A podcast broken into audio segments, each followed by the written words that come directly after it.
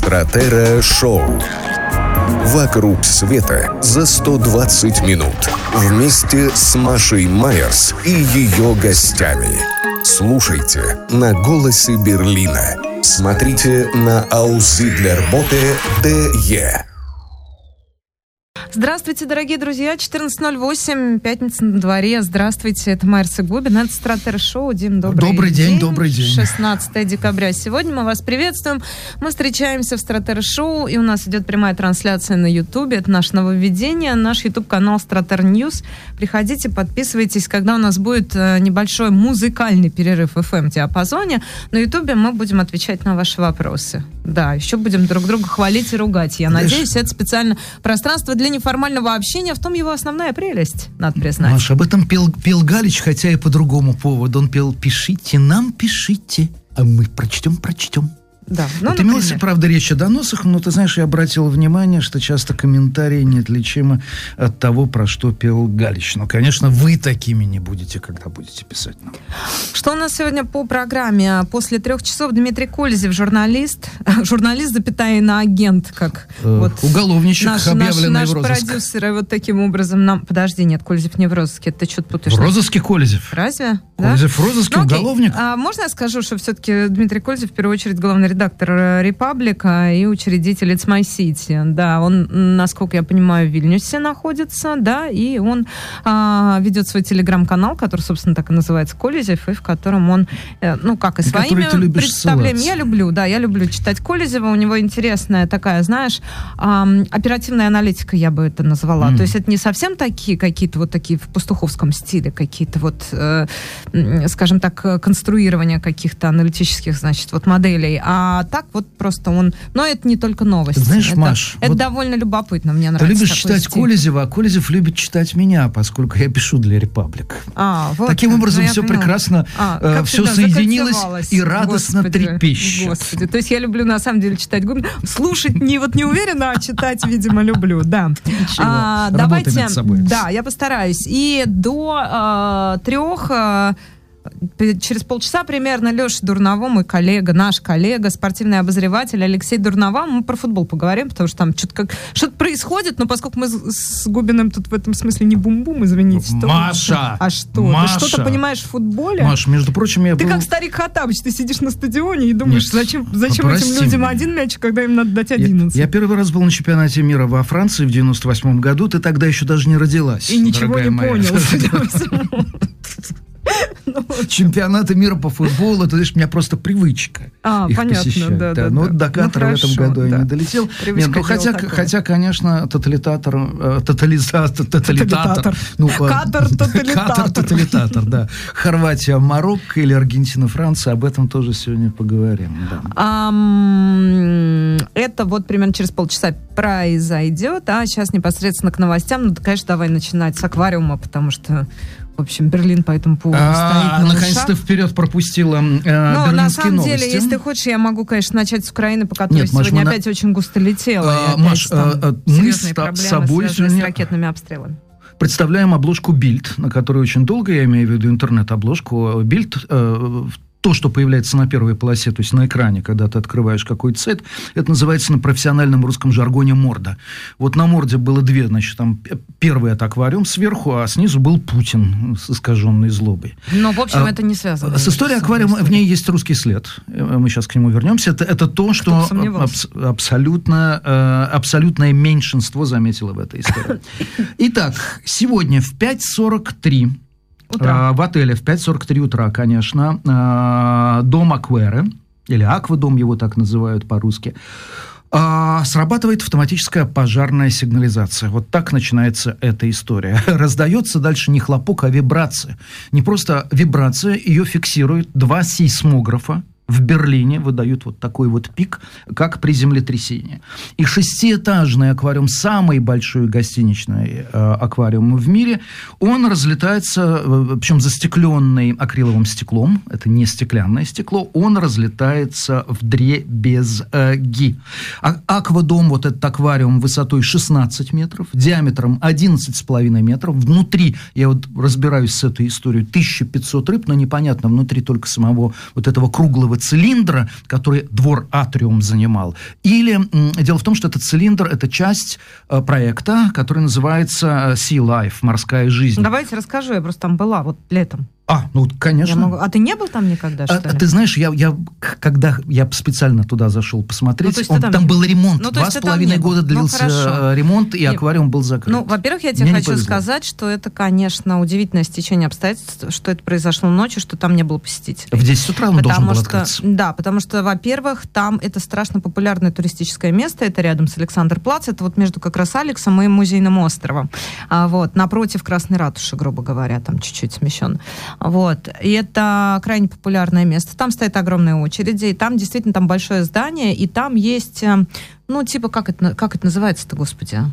Ну, типа океанариумов. То есть это какое-то здание, и там много аквариумов. Ну, там, там много, идешь, это не единственный идешь по да, каким-то, скажем так, темным проходам, у тебя над головой, значит, скаты. Ну, вот это в Москве, это Крокус-Сити, это океанариум, вот второй. Но вот я была, мне кажется, пару лет назад с ребенком в Крокус-Сити, там это какое-то количество всяких разных морских животных, которые ты идешь по нескольким комнатам, где-то тропические рыбы, где-то рыбы речные, где-то средиземноморские, скаты, акулы и так далее. Вот эти тоннели знаменитые, да, когда ты проходишь, да, а рыбы проплывают у тебя над головой.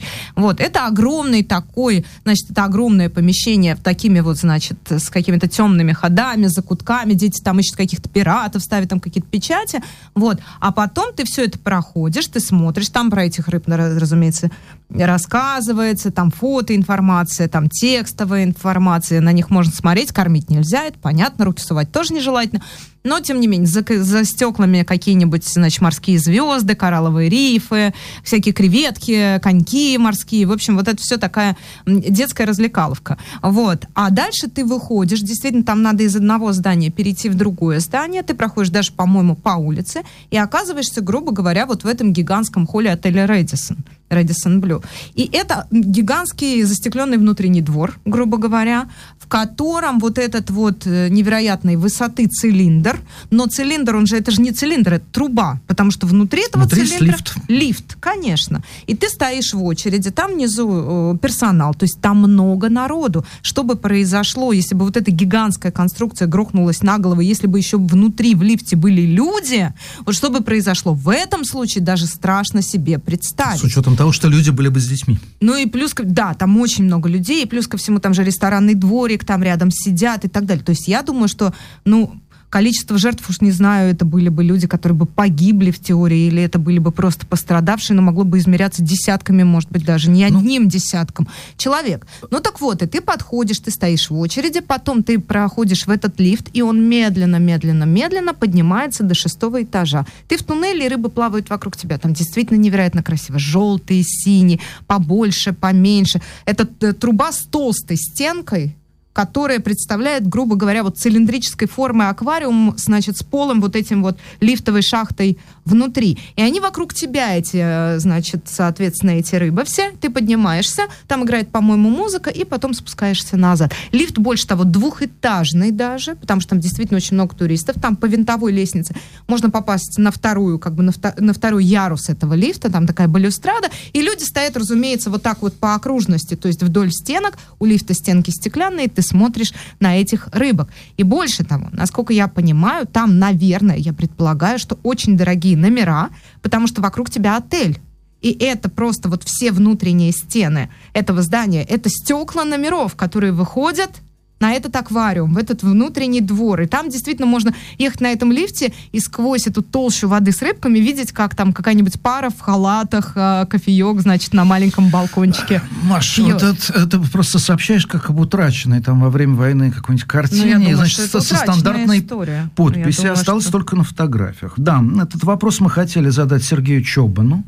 Сергей Чобан – это российско-немецкий архитектор. С моей точки зрения, ну, один из лучших вообще архитекторов он совершенный гений.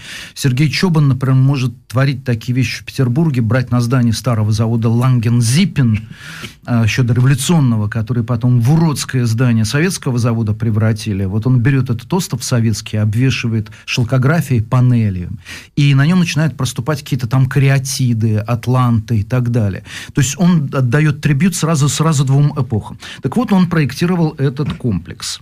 Он дал несколько комментариев нам, с нами он был лапидарен, да, в общем, совсем он был лапидарен. Он говорит, не, комментарий состоит в том, что он не может дать комментарий, потому что не знает, что произошло в здании. Просит обращаться к э, владельцу здания или оператору, его можно понять. Он был проектировщик. Здание 20 лет в эксплуатации. Повторяю, два с половиной года там длился ремонт.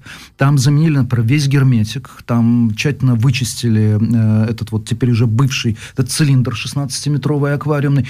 Кстати, для его чистки каждый день были задействованы от трех до четырех аквалангистов. И э, еще одно было развлечение поднимающихся в лифте. Смотреть не только, как там в халатах парочка целуется и кофе по утру пьет, а как бы рыбки плавают. А и смотреть на аквалангистов которая мимо них вот так же и парочек, как бы получается, совмещенно в пространстве проплывает. Этого ничего нет. Но, повторяю, э, Чобан – это просто проектировщик. Mm-hmm. А, есть эксплуатирующая компания, есть владелец здания. Э, совершенно непонятно, наверняка сам никогда Чобан э, океанарием, насколько я знаю, не занимался. То есть, кто вел расчет нагрузок, кто подбирал конкретно акриловое стекло, это на сегодняшний день неизвестно. Что известно по поводу последствий? Два человека, к сожалению, Как сообщает Бильд осколками вот этого акрилового стекла, деталей пока мы больше э, не знаем, но э, жизнь их, как сообщает, не опасности. Чтобы все представить, э, что такое миллион э, литров воды выливается очень быстро вниз, затоплено подземный паркинг под отелем, цветочные горшки перед отелем переносят к чертовой бабушке через Карл Липкнахтштрассе. Улица, кстати сказать, закрыта. Вот так это, да, и даже пострадал, там рядом находится один из моих любимых музеев в Берлине, это музей ГДР, где, кстати, тоже есть лифт, это фальшивый лифт. Ты заходишь, там, знаешь, спички к потолку приклеены, кнопки, естественно, сожжены, но все как полагается, как ГДР или в Советском Союзе.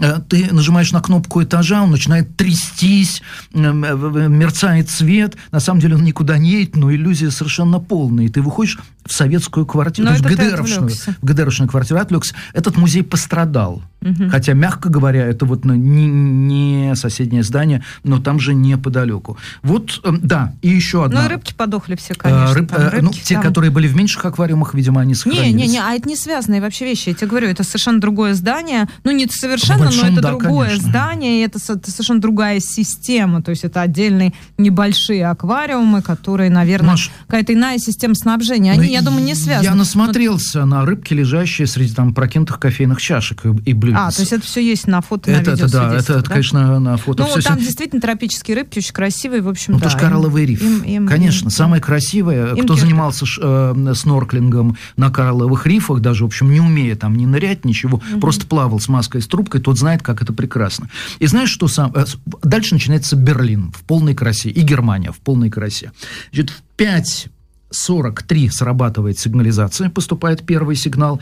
Через 5 часов 30 минут ровно догадайся, что происходит. Да, полиция, которая прибывает вооружена а, автоматами потому что подозревали подрыв, но пока что нет никаких свидетельств этому. Через 5 часов или через минут. 5 минут? Через 5 часов 30 минут. Не, не знаю. Выступает с заявлением знаменитая организация ПЭТА, а, которая занимается охраной животных, которая пыталась запретить э, кольцо Нибелунга, потому что там... В двух... кролики, кролики. Кролики, конечно. Страдали, да. Черняков, постановщик, использовал кроликов На в Вальгале. Угу. Да.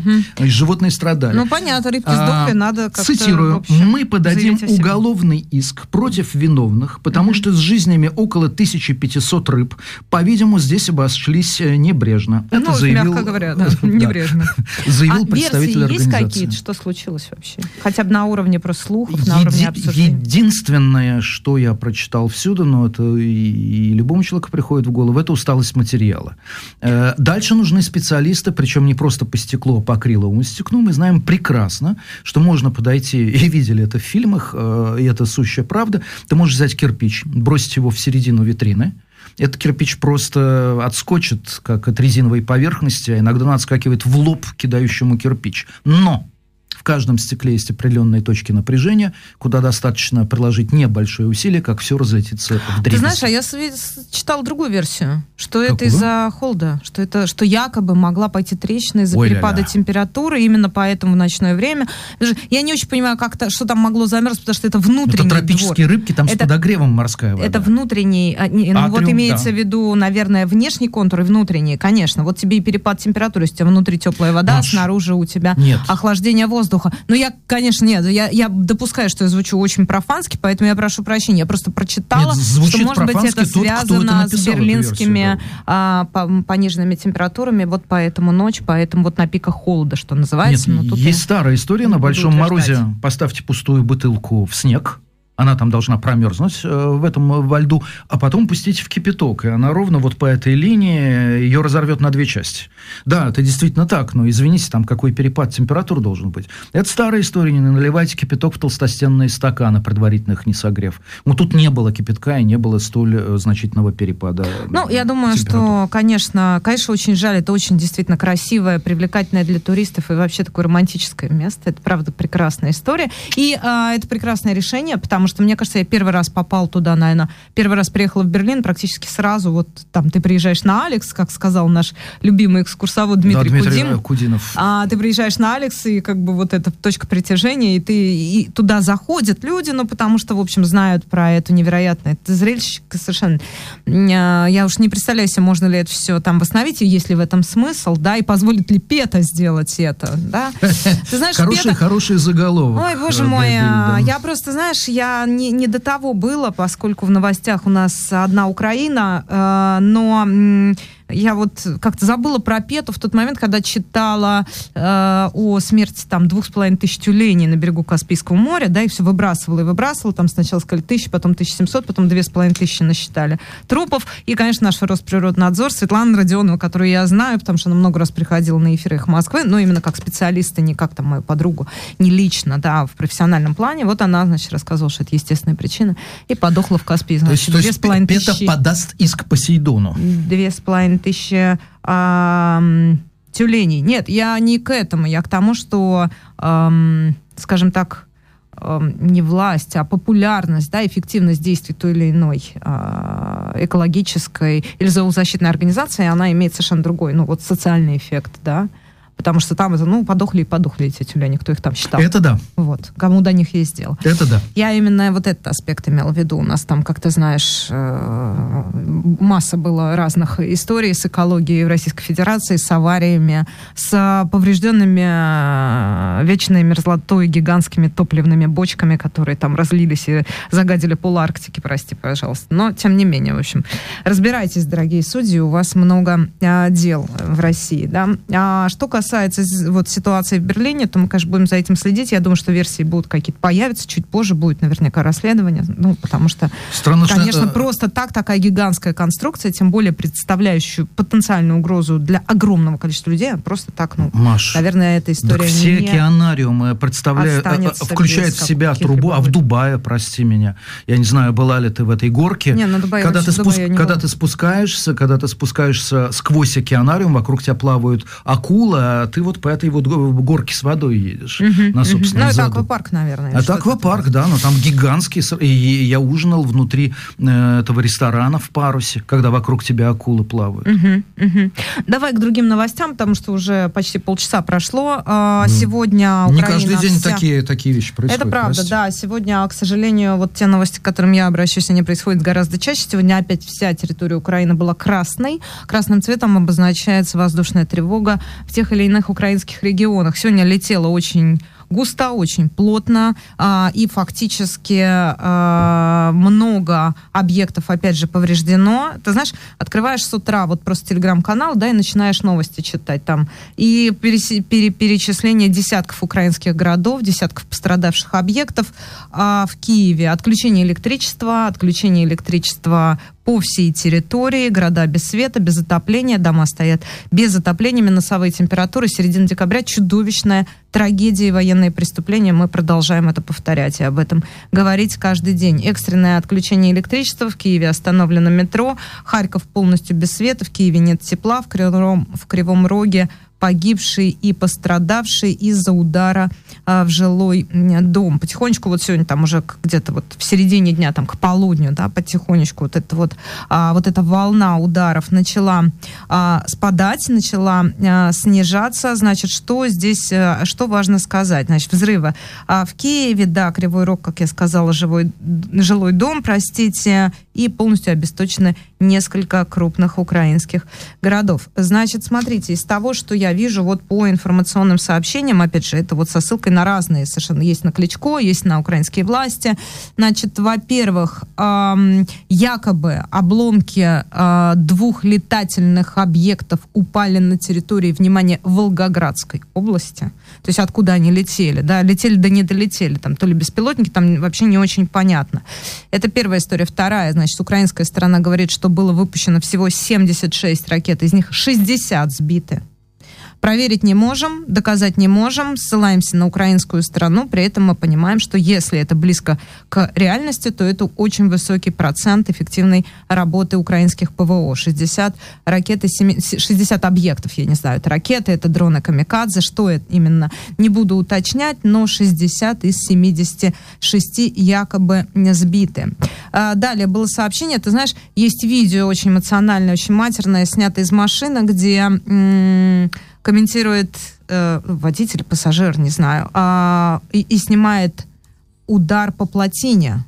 И, насколько я понимаю, это видео не верифицировано, да, видел, но якобы... Из бокового окна. Да, якобы, э, якобы, возможно, речь идет о том, что э, удар нанесен по плотине Днепра ГЭС, и об этом тоже есть э, сообщение. Э, Дальше я бы обратила внимание, наверное, на интервью Залужного, э, главнокомандующего украинских вооруженных сил а, в журнале «Экономист». Это большое интервью. Ты знаешь, там, в общем, довольно любопытно почитать. Вот как бы театр военных С этого действий. АРД сегодня начинало сообщение. Да, кстати, э, в Германии очень э, сильно прореагировали на это интервью.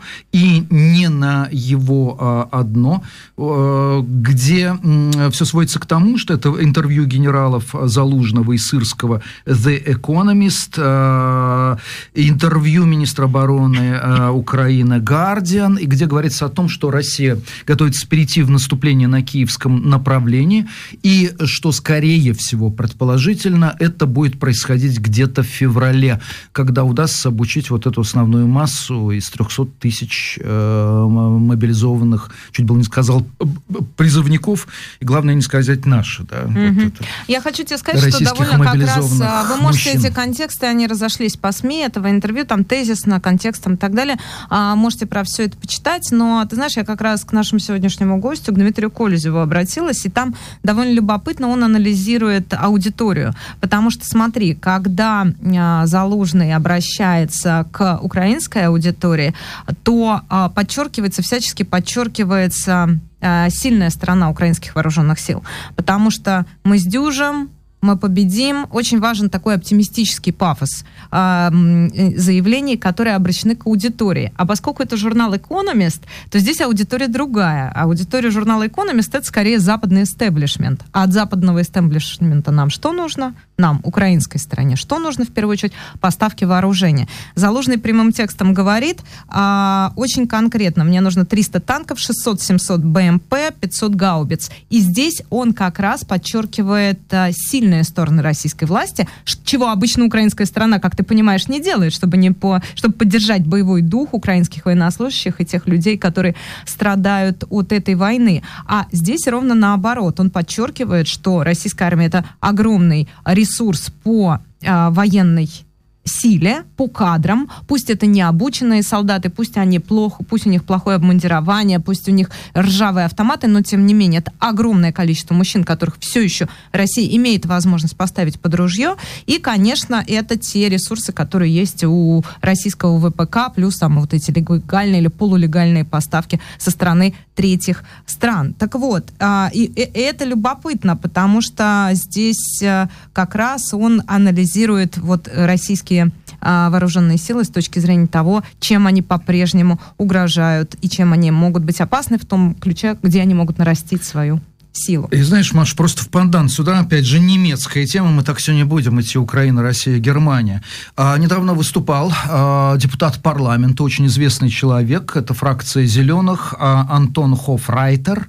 А, он глава комитета Бундестага по делам ЕС. Было специальное выступление, которое газета «Берлинер Цайтунг» организовывала. Он выступил с очень интересным анализом, кто такой Путин, опровергает две популярные точки зрения среди немецкого истеблишмента. Первая, которая стоит, да Путин все он, его можно понять, потому что он такой же, как мы, да, у него есть рациональное начало. Вторая версия, да, это выживший из ума старик. И вот дальше то, что говорил Хофрайтер, я, я, я просто читал, господин Пастухов, Владимир Пастухов, зачем же вы теперь под псевдонимом Хофрайтер? Выступаете. Mm-hmm. Это было просто повторение вот там пастуховских четвергов каких-нибудь, вот пункт за пунктом. Что, в общем, меня так приятно порадовало, потому что это значит, что в Бундестаге начинают реально хорошо понимать, что происходит в России. А вот дальше начинается очень интересная штука, что делать, э, что делать э, в результате этой войны? Как сделать так, чтобы наступил мир на Украине? И вот здесь потрясающий вывод, который делает Хофрайтер. Он говорит, либо вы включаете Украину в НАТО, либо вы поступ поставляете туда, и вот здесь специалисты э, сейчас откроют рты, 3200 танков «Леопард». Значит, «Леопард» сверхсовременный танк, 3200 это несусветное количество. Ну, есть они для вообще. По... Угу. Вот поэтому я говорю несусветное количество, поэтому он считает, э, Хофрайтер, что выгоднее Украину э, принимать в НАТО. И вот, говорит, только при этих условиях никто больше не нападет ни на кого. И когда ему задают вопрос, значит, скажите, пожалуйста, вот ваши взгляды очень жесткие, а в вашей партии как, много ли их разделяют? Он говорит, а вы знаете, по данным, которые имеются у меня, избиратель, голосующий за зеленых, сторонник самой жесткой линии в отношении к России. Вот такие вот интересные штуки. Возвращаясь к заложенному, маленькая эта звездочка на полях. Губин, скажи, пожалуйста, ты мне запрещаешь ругаться матом по-русски, а по-английски можно? Или нельзя? А, ты знаешь, это цитата. Одну, одну, это цитата. Э, из, из, из одну секундочку. В английском, во-первых, нет мата. Известное ну, слово F-U-C-K. Да. Э, его можно прям на BBC употреблять. Там существует понятие вот shed, вот раздел после 9 вечера, когда дети считаются спят, либо в дневное время, ну тогда комиссия, которая будет созвана по этому кейсу, ты обязан ей объяснить, что это слово прозвучало глубоко обоснованно. Ну вот смотри, я могу его пропустить, но вы поймете, о чем речь. Значит, бонусом характеристика Сергея Суровикина от Валерия Залужного. Вот что Залужный сказал экономист по поводу а, как О, Алепского мясника. Сказал, что да? он форский. При всем уважении господину Суровикину, если вы посмотрите на него, то он обыкновенный петровский полководец петровских времен. Скажем так, держи морда. Ты смотришь на него и понимаешь, что либо ты выполняешь задание, либо you are... Факт. Да. Ну, в общем. А, а, в русском переводе звучит слово либо тебе, либо тебе конец. Либо припади тебе конец. и вот попей так. из реки по имени Факт. А, да, например. Ну так вот, это, короче говоря, касается э, российских новостей. Еще я скажу буквально, ну, во-первых, есть история с девятым пакетом санкций, по которому наконец-то договорились. Там очередные э, и э, ограничения, связанные с торговлей, связанные с импортом, связанные с параллельным импортом, связанными со вторичными странами, которые будут наложены на третью сторону, санкциями, простите, будут наложены на третью сторону, если они будут заниматься тем, что закупать себе, а потом перепродавать России. А, там есть и физические лица, очередной список, и банковские санкции. В общем, главная новость в том, что а, европейцы договорились таки, да, о а, девятом пакете санкций. И еще звуковой кусочек, ты, если позволишь, я же люблю. И, Маша, э, я хочу три, три копейки в наш э, эфирный автомат бросить. Ну, я просто тебе на, напомню, помнишь, у нас выступал Никита Смагин совершенно по другому поводу, по поводу Ирана. Ну. И вот что меня больше всего впечатлило в его выступлении, это то, как, как действуют санкции, к чему они приводят. И тот процесс, который сейчас происходит в России, его, наверное, достаточно корректно можно назвать иронизацией России. Россия начинает тихо, но превращаться в Иран. А, иронизация. Иронизация. Ира. Нет, не иранизация. Не иро. Не, да, это, знаешь, это как река по имени Факт.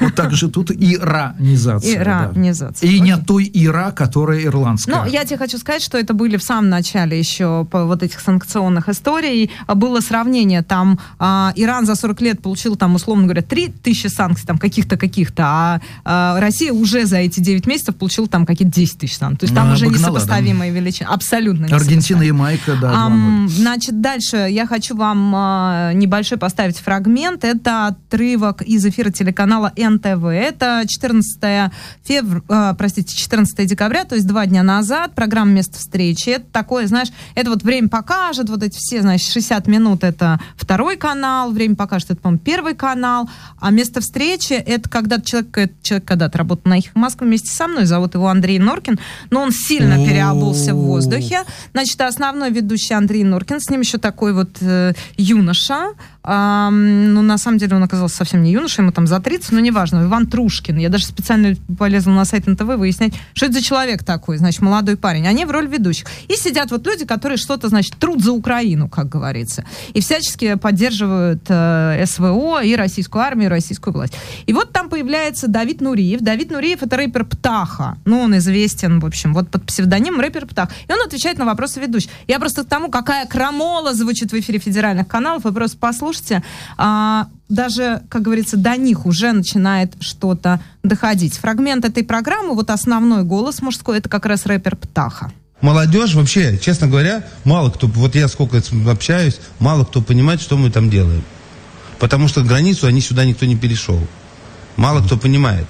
А выезжать на фоне Советского Союза, идеологии Советского Союза, что мы боремся с немцами, это тоже такое себе очень сомнительно. А вы сможете что... снять ролик, который объяснит, что мы там делаем? Так я сам на, пон- на понятном, доступном языке со словами Я вам объясняю, что на самом деле я сам особо не понимаю. Есть предложение, придумать, подождите, Елена. Может быть, вы тогда поймете, зачем мы там. Просто ну, один раз нет, поехали слушайте, в глаза это... посмотреть Я там был. Которые у меня очень много друзей в ЧВК Вагнере как раз сейчас находятся, воюют пацаны. И вы не понимаете, что они там делают? А? И вы не понимаете, Они бабки зарабатывают. Я вам честно скажу, кто Вагнер идет, зарабатывать бабки идут. Вы реально думаете, что они идут кто-то за флаг, что ли, туда? Прикинь, вот Проговорился. Проговорил, проговорил. Я боюсь, что его больше никуда не позовут, потом и на агенты, все. Скажет, и только, твоя фамилия и только Птаха. на голос Берлина. Все, и ты пролетаешь. Ага, да. ну да. Слушай, ну у нас не осталось больше новостей, э, времени на берлинские новости. Если тебе хочется сказать что-нибудь прям очень-очень важное, помимо этой, конечно, ужасной истории с аквариумом, то там пару-тройку ну, минут Маш, ну как же мы без последнего поколения? О нет, боже, ну как Слушай, надоел, ну э, невозможно. Нет, ну, нет, нет, смотри, они чуть было не перекрыли дорогу жизни. Я, я вчера шел маленький, ну, не, фантазирую, прости, не слишком удачно. Есть такая э, магистраль загруженная, называется Шпандауэр-Дам. Это Шпандау. А я вчера был вечером, я прошелся по всем рынкам рождественским Шпандау. И должен сказать, что я нашел рынок мечты. Он платный, три с полтиной после пяти вечера, но туда нужно идти, этот стадель Шпандау. Вот представь себе, Петропавловская крепость, превращена в рождественский рынок с елками, жаровнями, вот этими пирамидами. Но еще открыты двери музеев при этом, тебя всюду пускают. Угу. И ты можешь всюду пройти, ты можешь забраться на стены и посмотреть на Шпандау и на Берлин сверху. Это совершенно потрясающе. То есть вот реально я нашел рынок мечты, и, и народу почти нет. Вот ты знаешь, это самое удивительное. Потому что берлинцы э, склонны с легкой... То есть шпандау для многих берлинцев звучит, ну, примерно как мытище. Ну, вот я так. понимаю, конечно. Вот. Химки даже точнее. Вот шпандау — это химки. А Потсдам — это что? Это мытище как раз. Потсдам — это все-таки, э, прости меня, это отдельная территория, другая земля. А здесь как бы свое, берлинское, но химки. Но химки. Ну, химки, кстати, не московского. Зеленоград уж есть на то пошло, это Москва. Ну, не Сейчас важно, будем ладно. опять карту «Глобус да. России» рассматривать. Нет, просто ты Ща. питерский, вот и не лезь в нашу московскую топонимику. Так вот, сегодня э, последнее поколение приклеило себя к Шпандауэр-дам и перекрыло на ней движение. И я тебе, помнишь, говорил, что эти ребята у них сейчас борьба не столько за экологию, сколько за привлечение внимания ну, конечно, публики. Они завтра, было. они завтра на Потсдамерплац, помянутый практически тобой, хотя и в варианте площади, а не города, они будут проводить очередную свою акцию обломков Берлинской стены. Причем это вот здесь нужно, конечно, оценить э, игру слов э, немецких. Они будут угощать пуншем, ну пунш он и по-русски пунш, а дальше они будут угощать не лепкуха, Лепкухен – это э, пряник. Mm. Они будут угощать всех прохожих клеп кухен. А клебен, клеб это, э, клебер – это клей. То а, есть они будут что. угощать как бы э, клеевыми пряничками. По-русски mm. так, э, к сожалению, не скажешь. Но, тем не менее, вот они опять это сегодня делали. И ты знаешь, Маш, я по-прежнему не могу определить свое отношение к последнему поколению. Потому что я тут пом- понял, что это мне напоминает все их акции. Я не знаю, ты читала «Женщин у, бер- у берега Рейна»? Не, не помню, нет, наверное, я нет? Ген, э, Генриха Бёля. Вот там постоянно действует тайный персонаж, который в ночи, он проникает в закрытую виллу или квартиру и разбирает исторический рояль, на котором проиграл Бетховен, и складывает как дрова у камина. Почему? Да потому что все, к кому он проникает в дом, они бывшие нацисты, и он им не дает возможности садиться за тот рояль, на котором когда-то играл Бетховен. Он говорит, все, ребята, сейчас это невозможно. И эти ребята прибегают к какой-то такой постоянной акции. Они пытаются сказать, нет, можете считать, что мы варвары, но мы вам хотим напомнить, что больше так существовать невозможно. Так что прости меня, я завешу паузу неопределенности, а на следующей неделе наверняка они что-то опять учудят. Ну вот. А, да, отлично. Теперь э, я хочу поприветствовать нашего гостя. К нам присоединяется спортивный комментатор Алексей Дурново. Леш, добрый день. Слышь нас? Добрый, добрый. Здравствуйте, здравствуйте. Guten Tag. Guten Tag, Алексей, guten Tag. А, смотри, несколько вопросов. Значит, мы с Губином, как люди, которые в футболе ничего не понимают, мы в основном нас интересует вот все околофутбольное. А история угу. про то, что глава ФИФА хвалит этот чемпионат и говорит, что это там чуть ли не лучший чемпионат в истории. Это, это о чем на самом деле? Ну, это о том, что, ну, а, а как вы себе представляете главу ФИФА, которая будет говорить, нет, это ужасный чемпионат, все провалено, все кошмарно.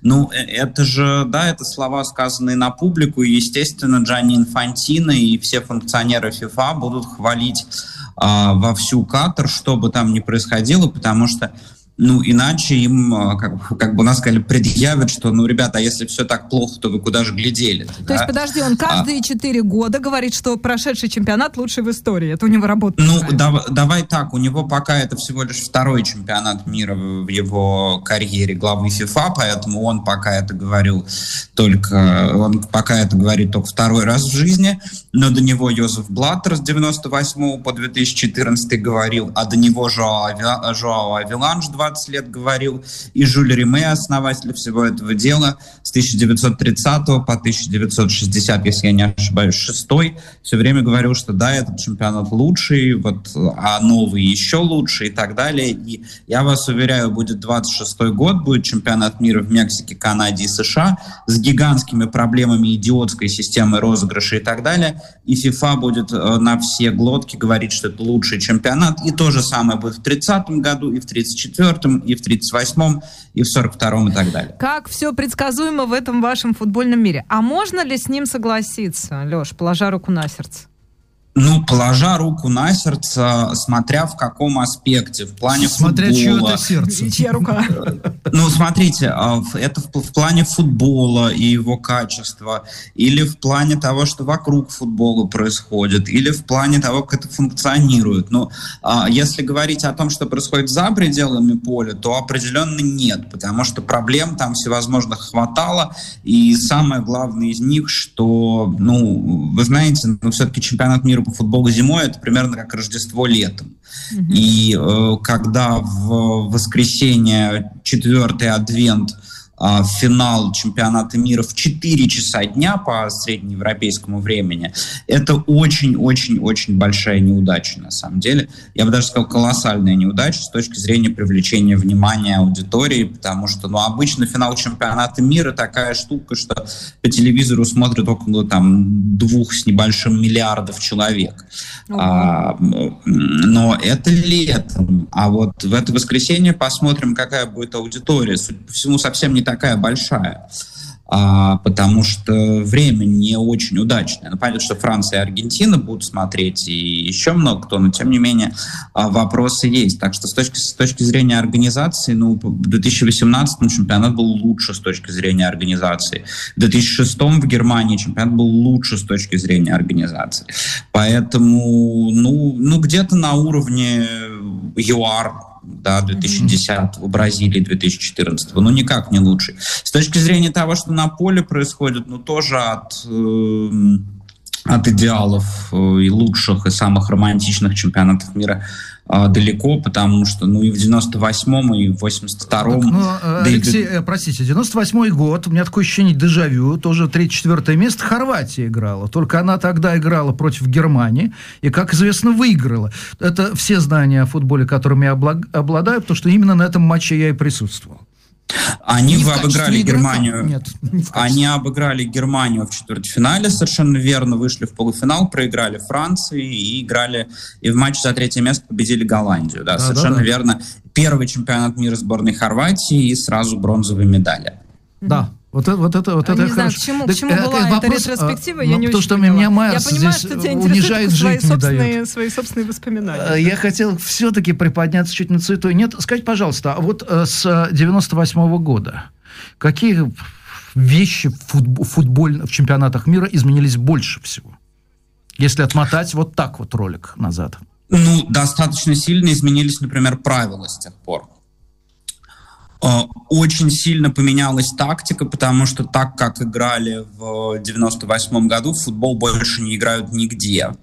А, потому что ну, отсутствует ряд позиций, которые в 98 году были ключевыми. Теперь просто игроков такого амплуа не существует, и таких амплуа не существует. А, ну, плюс а, титанически совершенно изменились правила, потому что представить себе вообще видеопомощь судьям в 98 году э, совершенно невозможно, потому что тогда это было строжайше запрещено, и э, арбитр обязан был принимать решение на глазок, и, по сути, вот этот э, камень сдвинулся с мертвой точки только после того, как грянул грандиозный скандал на чемпионате мира 2010 года, то есть 12 лет спустя. То есть сам футбол как игра изменился колоссально. Он стал просто другим и с точки зрения тактики, и с точки зрения скоростей, с точки зрения внедрения технологий, с точки зрения правил. Если вы посмотрите сейчас там из любопытства матчи чемпионата мира 94-98 года и сравните с тем, что происходит на поле сейчас, у вас может возникнуть ощущение, что играют в несколько разные игры, хотя эта игра одна и та же. А в чем проблема? Вот я смотрю заголовки, глава ФИФА заявила о готовности пересмотреть формат чемпионата мира следующий, 26-й год. А, а я тебе скажу, в следующем, в следующий раз, в 2026 году, на чемпионате мира будет 48 команд. Mm. А, что на самом деле совершенно чудовищно, потому что, ну, и так играют месяц, и довольно много матчей, футболисты устают, а, а 32 это еще совершенно идеальная математика. Это вот 8 групп по 4 команды, и ровно половина идет дальше. Идеальная математика. А при 48 они сначала придумали систему, что будет 16, 16 э, э, групп по 3 команды. Это совершенно ужасная идея, потому что, ну, одна команда там пропускает тур, не будет вот этой прекрасной истории с последним групповым туром, когда два матча идут одновременно, и очень важно, как сыграют в другом, этого просто не будет при, при, при трех командах. А самое главное, что ну, будет большой соблазн, если ты одну игру выиграл, вторую играть уже спустя рукава, потому что так или иначе дальше ты пройдешь. И вот эту идею они решили все-таки пересмотреть и, может быть, делать 12, а, значит, 12 групп по 4. И пока вот у них это все зависло на стадии того, что они пытаются придумать формат. Но будет 48 команд, что на самом деле ну, ну, это вообще будет не, не, совершенно необычный чемпионат мира, совершенно не похожий на все остальные, потому что он пройдет сразу в трех странах. Он, по сути, будет проходить не в стране, как это обычно бывало, а на континенте на целом. Да? Вот он пройдет в Северной Америке. Вот мы можем так говорить. Не в США, не в Мексике, не в он пройдет в Северной Америке.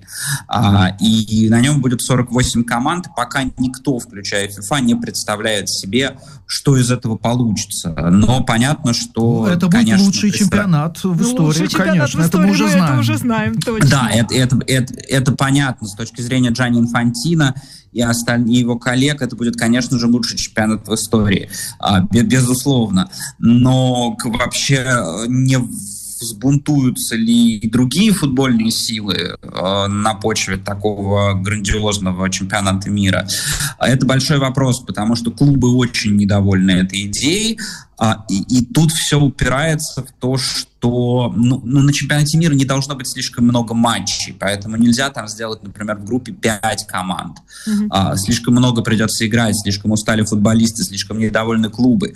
И сейчас, ну вот, ну все-таки, да, это 22 год, еще 4 года пройдет, но сейчас у многих э, журналистов и даже у многих футбольных э, функционеров, бывших футболистов, которые сами в футбол играют, есть такое, ну не то чтобы ощущение, но они предрекают предрекают, что вот эта идея с 48 команд э, чемпионат мира 2026, он будет бомбой и взорвет современный футбол и поломает ту систему, которая есть. Не факт, что так будет, но вот они пророчат возможность такого сценария.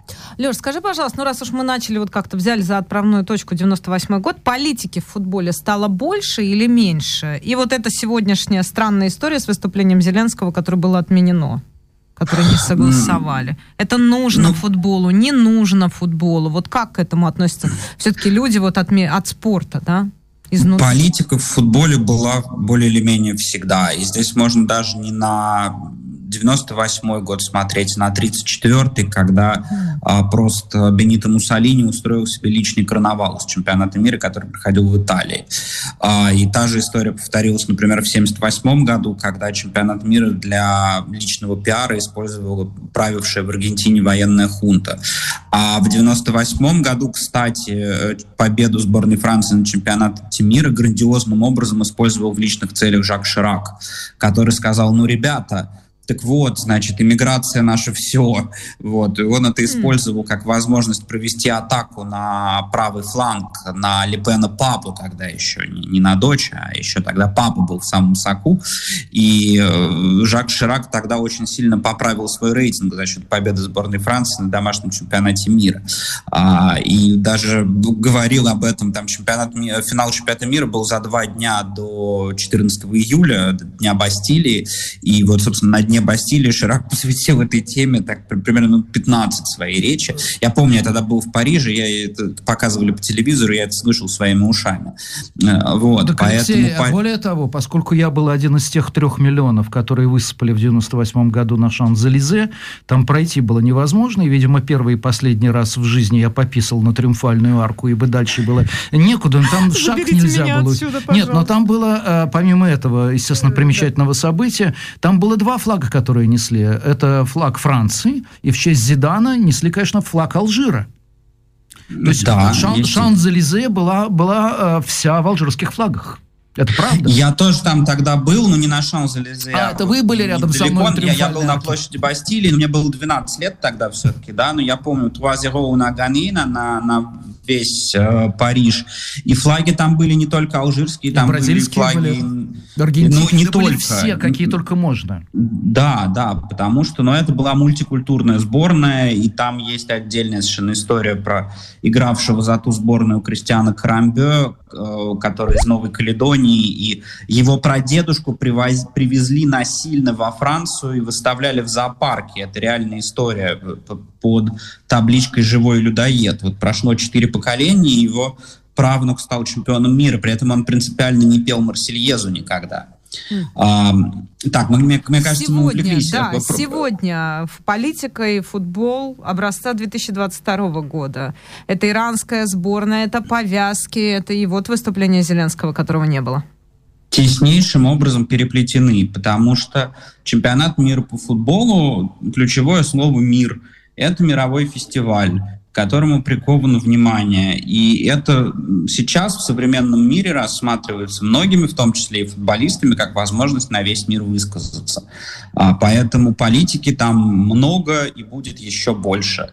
Поэтому все разговоры про то, что... Ну, ну, можно мечтать, конечно, о том, что там спорт вне политики, футбол вне политики, но, увы, это не так, не надо себя обманывать. Там, где есть большое внимание, там, где есть большая аудитория – всегда будет политика до тех пор, пока политика, в принципе, будет существовать как э, форма человеческой жизнедеятельности. Леша, скажи, пожалуйста, а предполагаешь ли ты, мы видим некоторые, некоторый откат, да, вот по российским спортсменам, там, Федерация бокса сказала, что, в общем, вернет российских спортсменов на чемпионаты, что-то такое по Олимпиаде были какие-то заявления с американской стороны, там, может быть, не под флагом, но как-то, в общем, поучаствуете. В этом смысле, как ты думаешь, у российской сборной есть шанс вернуться хотя в каком-то виде даже на уровне отборочных матчей? Ну, определенно это будет, если это будет, то это будет без флага и гимна, это 120% можно сказать. А, шанс определенно есть, потому что уже как бы даже Макрон сказал, что он бы хотел, э, ну, собственно, Олимпиада это будет ближайшая в Париже, да, в 2024 году, уже через полтора года, он сказал, что он бы хотел чтобы российские спортсмены были туда допущены.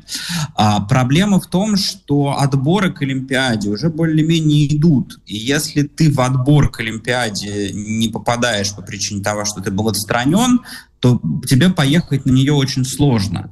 То есть, э, то есть может быть такое, что да, в следующем году все санкции отменяют и говорят, приезжайте, а ты не приедешь, потому что ты в отборе не участвуешь. Mm. Это довольно сложная конструкция. Ну, э, скорее всего, на Олимпиаду поедут наши теннисисты. Тьфу-тьфу-тьфу, это вот та область, которую ну, практически не затронула вся эта история.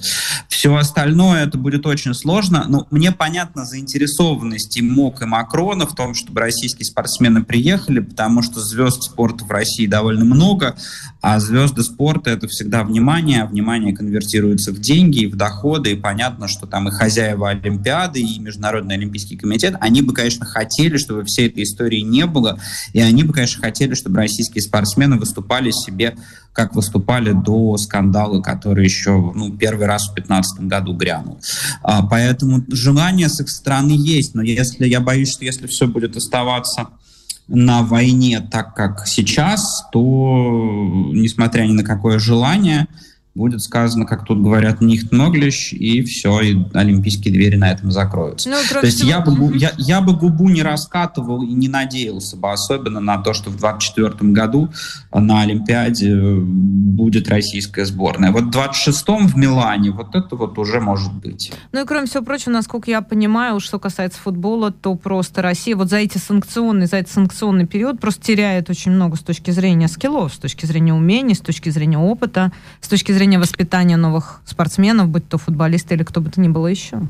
Это ну, вы знаете, там как получилось. Сейчас российский футбол голосами разных ветеранов и футбольных чиновников всячески, значит, держит, как это сказать, высоко задрав голову, обещает азиатский поход и собирается переходить в азиатскую футбольную конфедерацию. Но помимо того, что это фантастический идиотизм, э, непрофессионализм и э, просто глупость даже говорить о таком, тут еще надо понимать, что пока есть бан со стороны FIFA, ты можешь перейти хоть в океанийскую конфедерацию, но играть ты там не будешь. Ты можешь играть только товарищеские матчи с теми сборными, которые согласятся с тобой играть, несмотря на все риски. За год ну, практически год, что российский футбол находится в бане, согласились со сборной России играть Таджикистан, Узбекистан и Киргизия.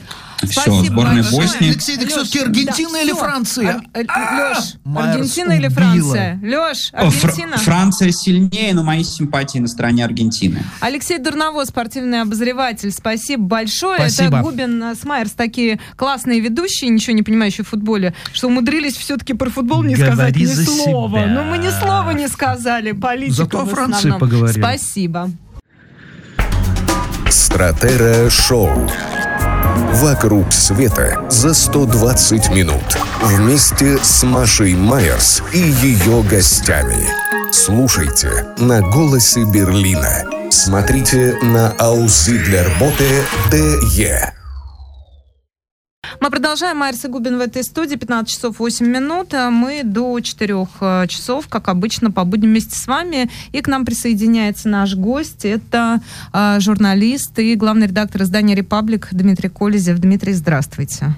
Здравствуйте. Здравствуйте, уважаемый работодатель. Мы тут выясняли, кто кого читает, что Маша читает Колезева, Колезев читает Губина, а Губин смотрит на Майерс таким образом, как здорово, что все мы здесь сегодня собрались.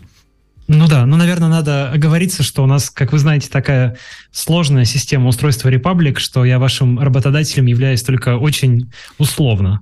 А вот об этом мне хотелось поговорить не о тех деталях, которыми, э, технических деталей, как сейчас все осуществляется, а вообще какие возможности на сегодняшний момент остались, а, у тех журналистов, которые сказали, ну почему я должен уезжать из России, и они там. Mm-hmm. А Б у тех, которые сказали, нет, извините, часть профессии дороже. Если мы не можем заниматься профессией в России, значит, мы уезжаем. Ну и те, и другие в тяжелой ситуации. А, те, которые остались, очень ограничены в возможности называть вещи своими именами, если они не хотят оказаться в тюрьме. Я это знаю, в общем, по двум а, проектам, с которыми работают. Во-первых, Republic, где есть некоторые авторы, которые находятся в России, э, по-прежнему. И я еще являюсь учредителем Екатеринбургского издания It's My City. Екатеринбург — это моя малая родина. Там есть издание, которое э, мне принадлежит и по-прежнему работает. И там тоже работают журналисты на земле, что называется, в Екатеринбурге. А, им тоже непросто, они рискуют, э, когда пишут на какие-то околовоенные темы, политические темы. Сейчас, конечно, все это стало довольно опасно. Ну, кроме ну, того, я... вы же по статье 207.3 э, проходите УК э, Российской Федерации. Да, я персонально, насколько знаю, прохожу по этой статье. Правда, я еще официально не знаю свою статью, потому что пока что э, следственные органы не ответили моему адвокату, не прислали постановление о возбуждении дела. Я только видел скриншот из э, сайта МВД, что я нахожусь в розыске. Я даже на сайт МВД не могу зайти толком, потому что он не работает из, э, из-за границы. А, вот, я видел скриншот, и там не указана ни статья, ничего, но по, если верить публикациям в екатеринбургской прессе, то это 207.3, то есть распространение э, ну, фейков, если говорить коротко, о вооруженных силах и других органах власти России за рубежом. Так все-таки какие варианты остались? Что, что плохо, да, понятно. Ну, варианты такие, либо э, пользоваться изоповым языком обходить самые болезненные, самые важные, самые насущные темы. То есть не писать о войне, не писать о том, э, что делает российская армия, не, не говорить об этом, э, очень аккуратно освещать акции протеста и любую антивоенную активность, иногда даже запрещая себе использовать слово «война», э, либо оказаться в тюрьме, ну, либо вообще молчать уйти из профессии, не заниматься ей, потому что в России ей сейчас заниматься очень тяжело. Я не скажу, что невозможно, есть коллеги, которые продолжают это делать, и э, они молодцы, если бы их не было, то все было бы еще хуже, чем сейчас. Но полноценно, конечно, заниматься журналистикой, даже не полноценно, а вообще, ну вот хоть, чтобы это хоть как-то напоминало э, ту профессию, к которой мы привыкли, сейчас невозможно. Скажите, от того, что Репаблик э, больше официально не существует, он же ликвидирован. По крайней мере, я получил официальное уведомление об этом. Как СМИ, да, мы прекратили су- существовать как российская СМИ официально. А стали, а сейчас какой у вас статус? У издания? Никакого. Мы, мы сай, сайт в интернете, да. Mm. Но и при этом это не история про лицензию, то есть вы никоим образом не обязаны отчитываться перед властями кого? Литвы, наверное, да, о том, что у вас а, происходит в вашем издании. Или властями России мы нигде не, а, ни в какой юрисдикции сейчас, по сути, не находимся. То есть мы находимся в интернете, а, так как это зона РУ, то теоретически, ну и так как мы пишем на русском языке, то теоретически российские власти могут к нам попытаться применить какие-то санкции, но они же пытаются применить такие санкции к изданиям, которые находятся в любых частях мира. Вот недавно казахстанскому изданию «Власть» Роскомнадзор предъявил какие-то претензии, хотя оно находится в казахстанской юрисдикции. То есть, как э, кто-то там говорил, кажется, Владимир Владимирович, границы России не заканчиваются нигде. Вот в, меди, в, в медиа это очень заметно. Да, но, э, строго говоря, сейчас у нас как таковой э, статуса, статуса зарегистрированного СМИ нет нигде. А, что, ну, с одной стороны, несколько упрощает жизнь, потому что, например, мы не должны теперь ставить все эти дурацкие пометки об иноагентах и все такое прочее. А с другой стороны, ну, конечно, несколько там, снижает какие-то наши возможности в общении с официальными органами. Хотя, что касается европейских или американских органов власти, то им вроде бы наплевать на российскую лицензию, а российские с нами и так не особо общались в последнее время, поэтому э, скорее это изменение к лучшему. Ну, собственно, поэтому мы и решили это сделать. Э, Дмитрий, э, но у вас же есть свобода, которой оставшиеся в России могут только мечтать. Оставшихся в России очень многих перестало вообще читать. Например, там, не знаю, сайт Фонтанка, который раньше всегда смотрел, а теперь они делают вид, что никакой войны нет. А Репаблик э, я как раз читаю с огромным удовольствием, потому что там не подцензурная мысль. Но мой вопрос очень простой. Назовите, пожалуйста, один, два, три материала, которые вас действительно удивили из тех, которые были опубликованы на Репаблик в последнее время. И объясните, почему они вас удивили. Что вы имеете под удивили? Меня как, как, как кого? Как редактора, как читателя? Как читателя. как, как, э, как читающего редактора, да. Потому что бывает иногда ты читаешь текст, и опа, там мысль, до которой ты не додумался, а этот человек додумался. Ой, ну если честно, я каждый день практически что-то новое для себя. Такие мысли открываю в текстах Republic, к счастью. Если бы я сам додумался до всех мыслей, которые есть э, в текстах наших авторов, включая ваши тексты, то было бы очень скучно жить, и я бы, наверное, бы чем-то другим занимался. Нет, я каждый день э, в каждой публикации буквально нахожу что-то, что меня э, удивляет, ну или э, иногда, чаще как-то приятно и вдохновляет, иногда не очень приятно, не со всеми нашими текстами не со всеми нашими публикациями я соглашаюсь, но в целом, в общем, такое есть. Если вот нужно что-то конкретное посоветовать из того, что мне было любопытно самому в последнее время, ну вот вчера, вчера вышло, мне кажется, довольно интересное интервью Э, Дмитрия Орешкина, где он э, анализирует ну, такой американский, я бы сказал, взгляд на э, войну в Украине, да, и пытается как бы сконструировать взгляд американского истеблишмента на происходящее в России, происходящее в Украине, как это смотрится оттуда, из-за океана.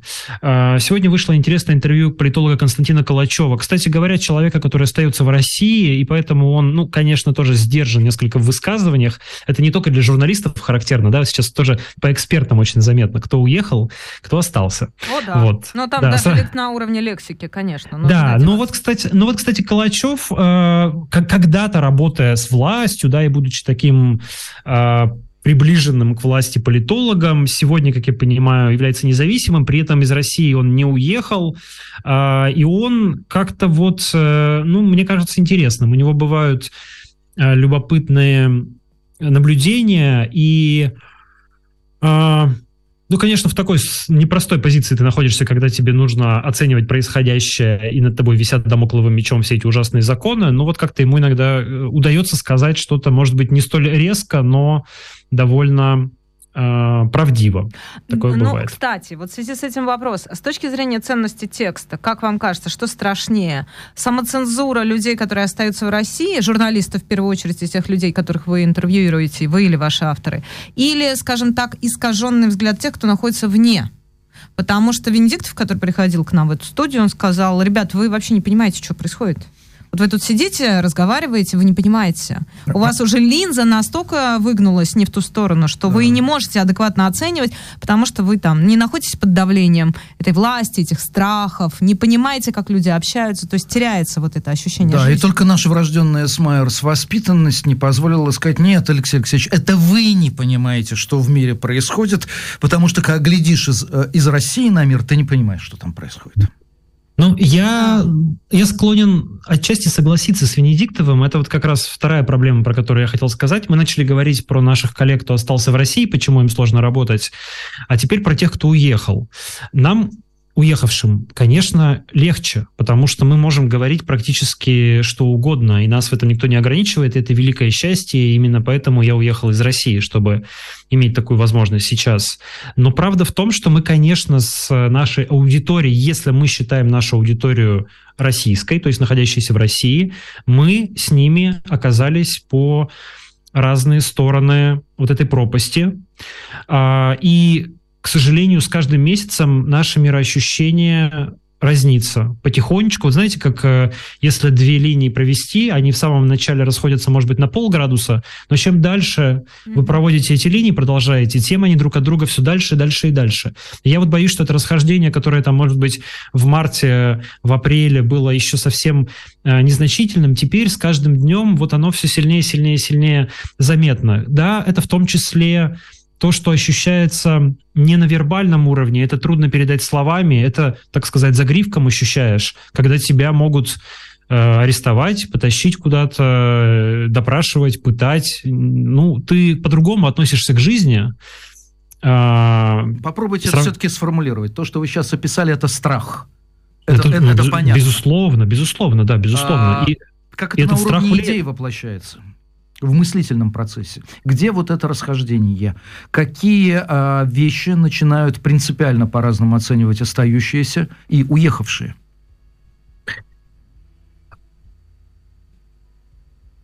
Я не уверен в том, что это принципиальное расхождение по поводу каких-то базовых вещей, ну, таких как добро и зло, война и мир, что такое хорошо, что такое плохо. Но с точки зрения а, мироощущения и возможностей, которые есть, ну, например, для сопротивления режиму, для э, каких-то протестных действий. Это разные ощущения. Да? Мы, находясь в безопасности здесь, э, нам начинает казаться, что, ну, действительно, почему там люди не протестуют, а почему вроде бы легко вот выйти на пикет и сказать, что ты против войны, почему таких людей так мало, угу. а, почему они так к этому относятся, почему они так продолжают слушаться начальства. Почему они не свергают своего Путина? Почему не свергают Путина? Зачем же вы, как да. идиоты, идете на фронт?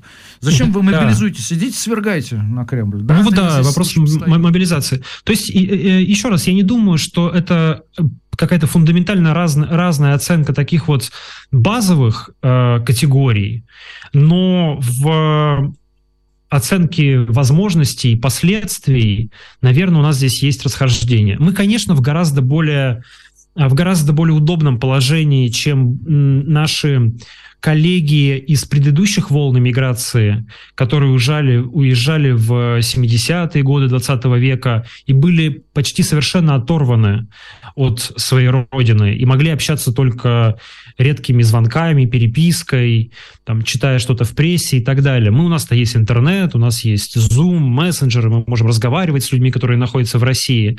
И это сильно упрощает жизнь. Но все-таки, конечно, а, мироощущение начинает разниться. И вот э, как себя, а, как, как себя сохранять в том градусе реальности, чтобы быть адекватным для российской аудитории, это большой вопрос и вызов, как мне кажется, для российской журналистики в изгнании. Ну вот как раз в связи с этим вопрос, означает ли это смерть актуальной журналистики? Вот когда эти, возвращаясь к вашему сравнению с двумя расходящимися линиями, то есть это вот просто этот, этот разрыв станет настолько большим, что будет вот эта иммигрантская пресса про что-то свое, там про какой-то свой Брайтон-Бич, и будет э, российское там федеральное цензурированное Нет, ну... телевидение. Нет, я не думаю, что это, конечно, смерть. То есть это проблема, это вызов, э, с ним нужно работать, его нужно просто учитывать в своей работе, понимать. Я не думаю, что мы превратимся в два э, совершенно изолированных друг от друга явления. А, ну, опять же, потому что все-таки мы сегодня все живем в интернете, да, и совсем разделиться, к счастью, не получится. Но вот такое некоторая разница мировоззрений, она ощущается.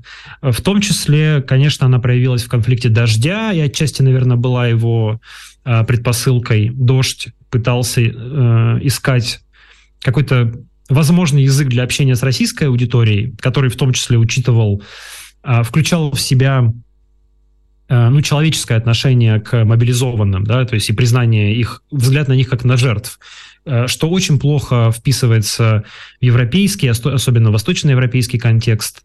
Я ну, прошу это... прощения, это, это стандартный дискурс Западной Европы это, то, что вы сказали, не вписывается, нет, это стопроцентно вписывается с точностью до 100% в мейнстрим Германии, например. Мобилизованные ну, жертвы. Вам да, в Германии и, и сочувствие, да. у них есть права, это нет, я про правду могу сказать. И угу. здесь главный был совершенно принцип, это с первых дней, я это просто знаю, потому что в первый же день э, в том городе, где я жил, состоялся митинг, на него вышла э, обер-бюргемастерин, глава города, и ко мне подошли и сказали, «Э, э, Дмитрий, сделай, пожалуйста, все, э, мы проводим официальную нашу политику, это мы, мы даем отпор Путину, но не видим русских врагов. Даже те, кто там, мы воспринимаем их как жертвы. Это официальная позиция. Она здесь постоянно сквозит. А в Вильнюсе не так?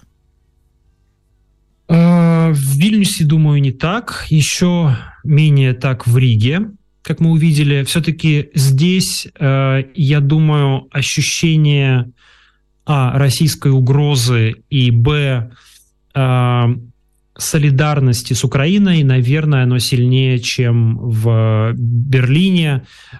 Предполагаю, что это видно даже на улицах. Я не очень много наблюдал Берлин, когда был там на прошлой неделе, но я не увидел большого количества украинских флагов. Поправьте меня, если их там много. Сейчас, Вильнюс... сейчас стало меньше, меньше, но вначале да. было огромное количество. Но, но в, Вильнюсе они, много, в Вильнюсе они до сих пор на каждом шагу. Угу. Вот. В Риге, наверное, тоже. В Риге я да, очень давно не был, не знаю. А, ну вот, словом, нет, мне это тоже, конечно, кажется, что как раз а, вот такое отношение к рядов... к человеку на войне, да, особенно к человеку, которого туда притащили против его воли, а, возможность отношения к нему с состраданием, даже если он на стороне а, вынужден воевать на стороне зла.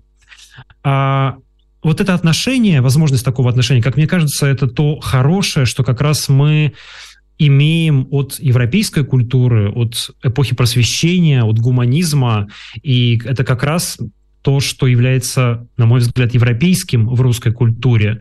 И странно сейчас было бы, а, ну и слава богу, что, что Европа не отказывается от таких взглядов в целом, как вы говорите. Ну, я даже, по-моему, у вас описал эту мысль о том, что почему-то в Восточной Европе быстро э, забыли Хемингуэя, прощая оружие, на котором росли, где главный... Да и Ремарка. Да, и Ремарка, да и Селина, путешествие на край ночи. А ведь главный герой, прощая оружие, лейтенант Генри, это дезертир – который заключает сепаратный мир, то есть он в одностороннем порядке отказывается участвовать в войне. И он дезертир. И, конечно, Хемингуэй его любит. Главный герой. И вдруг про это все забыли. И забыли, там ну, Пушкинская вмилась... Потому да. что есть более актуальные проблемы, знаешь? Ну, проблема та же самая, человек на войне. Посвежее, Маш. чем, чем пушкинские Да, человек на войне, проблема та же самая, абсолютно. А, ну, в, в, Гер, в, Германии еще, опять же, вы лучше знаете, конечно, а, местную повестку и контекст. Ну, Германия же а, имеет опыт Второй мировой войны, Конечно. и поэтому для нее такое отношение, а, ну, наверное, более естественно. Дмитрий, а у меня такой вопрос. Вот смотрите, еще один удар, который, наверное, ну, я предполагаю, что это удар, ну, как вот как сотрудник ликвидированной радиостанции Москвы в прошлом, да, а, а вы, может быть, нет. А, один мой коллега это сказал в частном разговоре, ну, наш с вами коллега, сказал, мы все очень сильно задемшизели. Имея в виду тот факт, что журналистика стала, ну, с точки зрения вот выражения, допустим, отношения к происходящему абсолютно односложной. И это, наверное, и хорошо, это и правильно с моральной точки зрения. Да, но, может быть, отчасти именно за это поплатился телеканал «Дождь». В связи с этим вот вопрос. Э, Губин начал с вами говорить о трех текстах, которых вас удивили в хорошем смысле. Я бы спросила о трех текстах, которые вы зарубили, потому что, допустим, вы понимаете, что эта точка зрения, она не может прозвучать на «Репаблике», как не мог Коростелев сказать про поддержку российской армии в эфире «Дождя». Ну, то, что вы называете задемшизели, да, я тоже отчасти с этим соглашусь. Такая проблема есть. Иногда я сам по себе это ощущаю, что а, еще, конечно, год назад я бы так не сказал, как сказал сегодня. Но мы все стали чуть более радикальными. Такое время а, идет война, и действительно полутонов, оттенков стало меньше, места для них стало меньше, да, то есть никто, в общем, не мешает вам э, эти полтона различать и пытаться выразить, но, скорее всего, большой поддержки у аудитории это не найдет. А сегодня востребовано, востребовано что-то более хлесткое и однозначное. Ну, а так как мы все заложники нашей аудитории в каком-то смысле, да, то мы э, волей или неволей тоже становимся более радикальными. Ну и, и, конечно, сама ситуация на нас тоже воздействует эмоционально, понятно.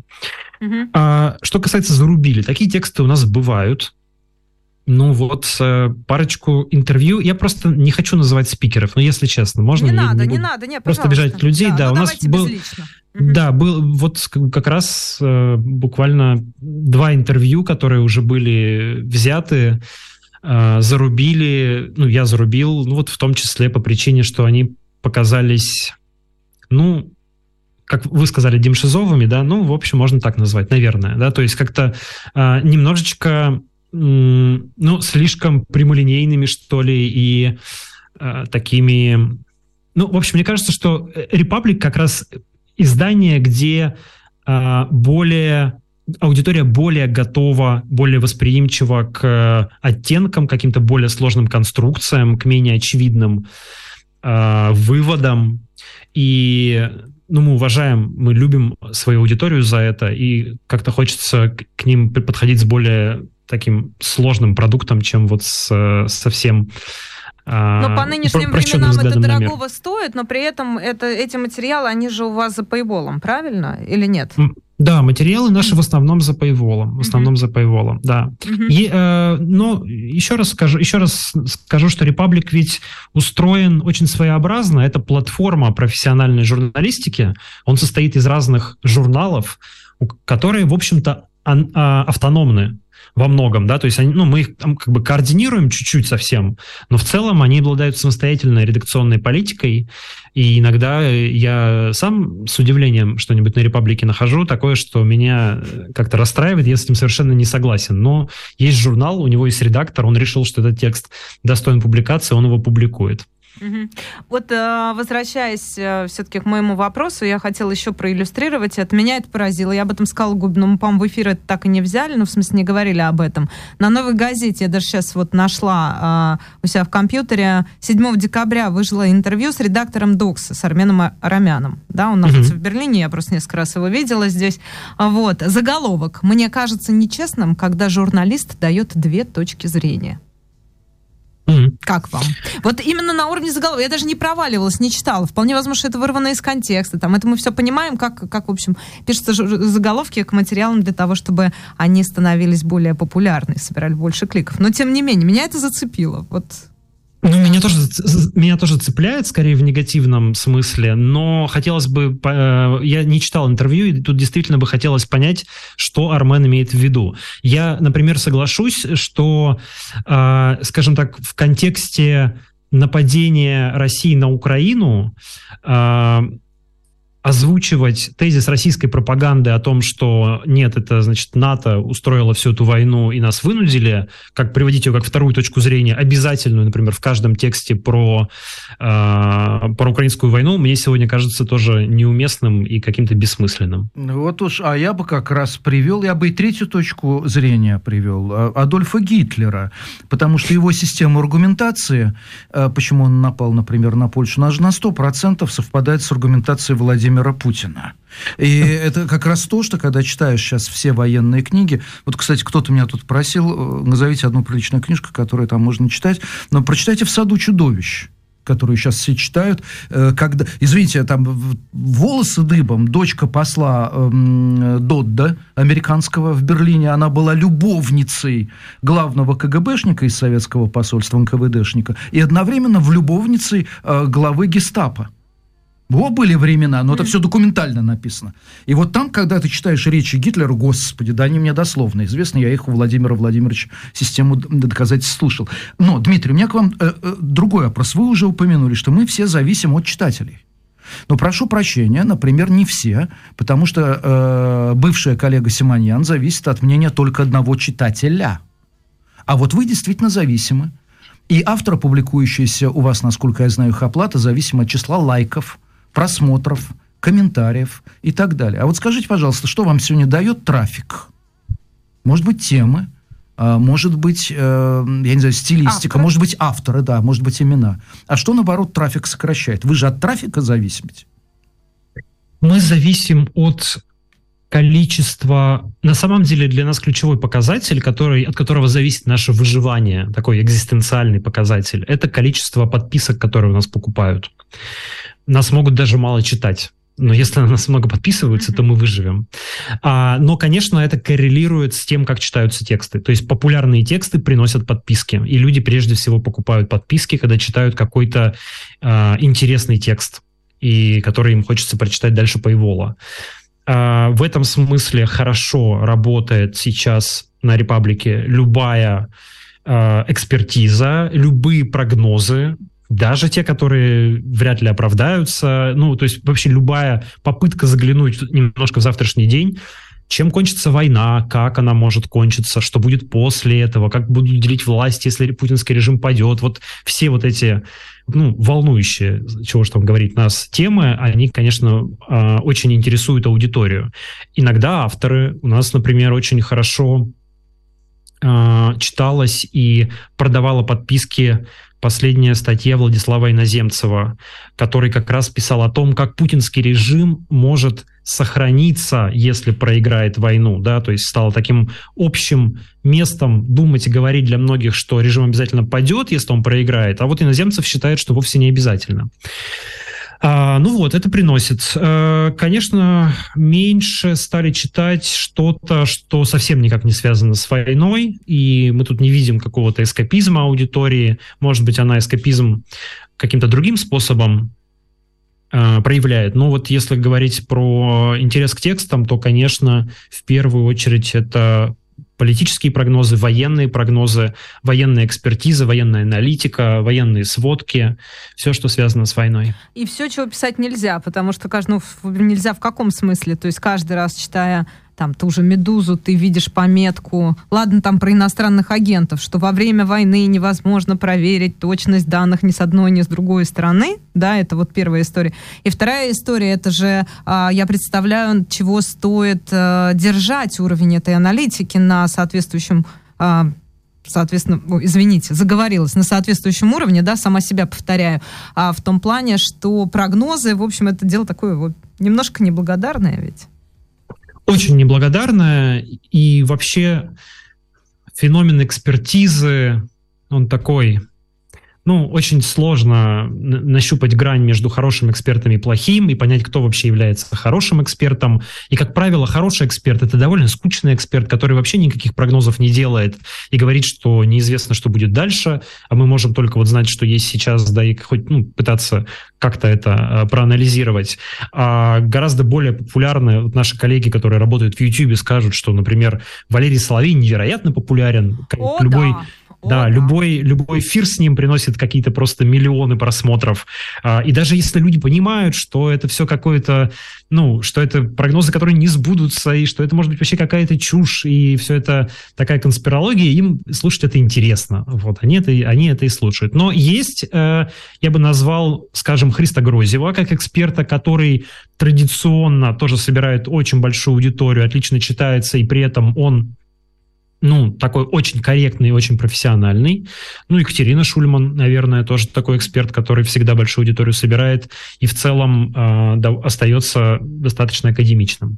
А насколько уверенно вы себя чувствуете а, среди блогеров и среди одних и тех же, в общем, гостей? Потому что как раз и тот же самый Авторов. господин Соловей, конечно, и госпожа Шульман, уважаемые, известные действительно журналисты, политологи, эксперты, авторы, все ходят по кругу сначала они заходят на Репаблик, потом да да да да да да и, да, и далее и далее везде, в общем, правда? Есть, и да, в общем стали уже мы между собой говорить о том, что и гости выговариваются, и Соловей должен прийти сначала там Плющеву, потом Колезеву, потом еще кому-то, еще кому-то, еще кому-то, потом живой гвоздь. И как бы мы понимаем, что мы в таком находимся информационном пузыре. Да и мысли, в общем, одни и те же.